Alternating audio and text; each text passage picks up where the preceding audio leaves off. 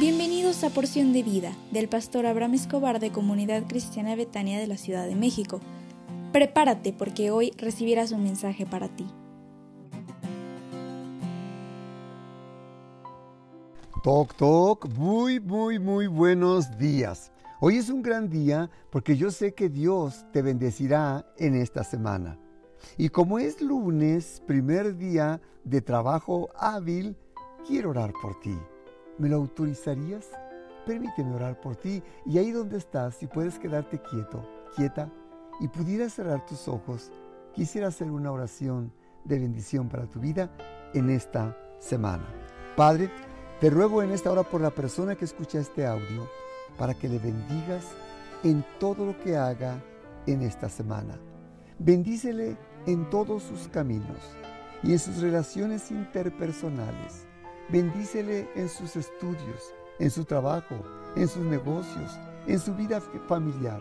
Prospérale donde ponga su mano. Y te suplico que le des gracia, sabiduría, para que pueda alcanzar todas las metas y todos los propósitos y cierra los ojos y, y cierra la boca de sus enemigos para que no tengan ocasión para lastimarle en esta semana y prospérale donde ponga su mano. Te lo suplico en el nombre poderoso del Señor Jesús. Amén, amén, amén. El mensaje para esta mañana es mantener, mantente firme en Dios. Había un hombre en la Biblia llamado Esdras. Fue un sacerdote, escriba y un gran líder.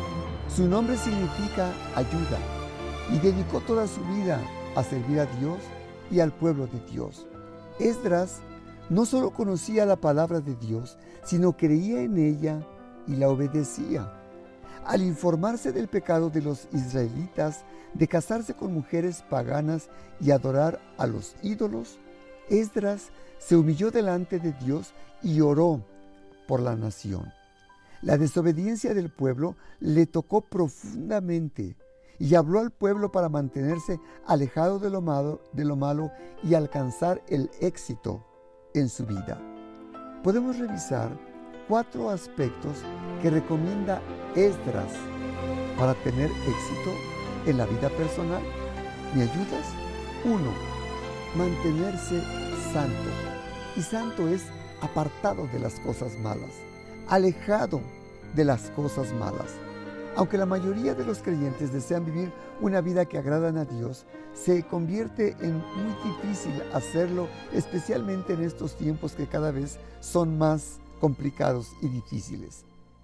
La escasez de mujeres judías llevó a muchos hombres judíos e incluso a algunos líderes a olvidar las demandas de santidad, de apartarse de las cosas malas en el matrimonio y obedecer para casarse, desobedecer para casarse con mujeres que no eran judías.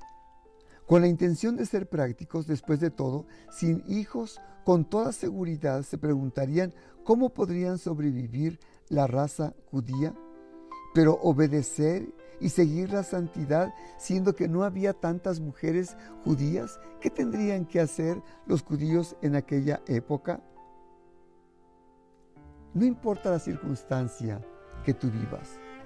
Lo importante es que aprendamos a estar alejados del mal. Si eres un buen administrador y tienes dinero delante de ti y tienes necesidad económica, la pregunta es, ¿tendrás que robar para satisfacer tus propias necesidades? Yo quiero decirte que Dios está esperando que tú seas una persona honesta aun a pesar de que tengas dinero frente a ti que no sea tuyo. Dice Esdras 10.2.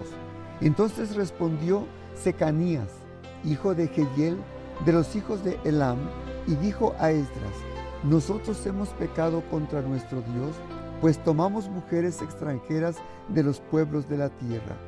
Mas a pesar de esto, aún hay esperanza para Israel. Yo quiero decirte, aún hay esperanza en tu vida para corregir si estás haciendo cosas incorrectas en tu vida. Yo deseo que tú sepas que hay esperanza para hacer las cosas mejores a partir de hoy.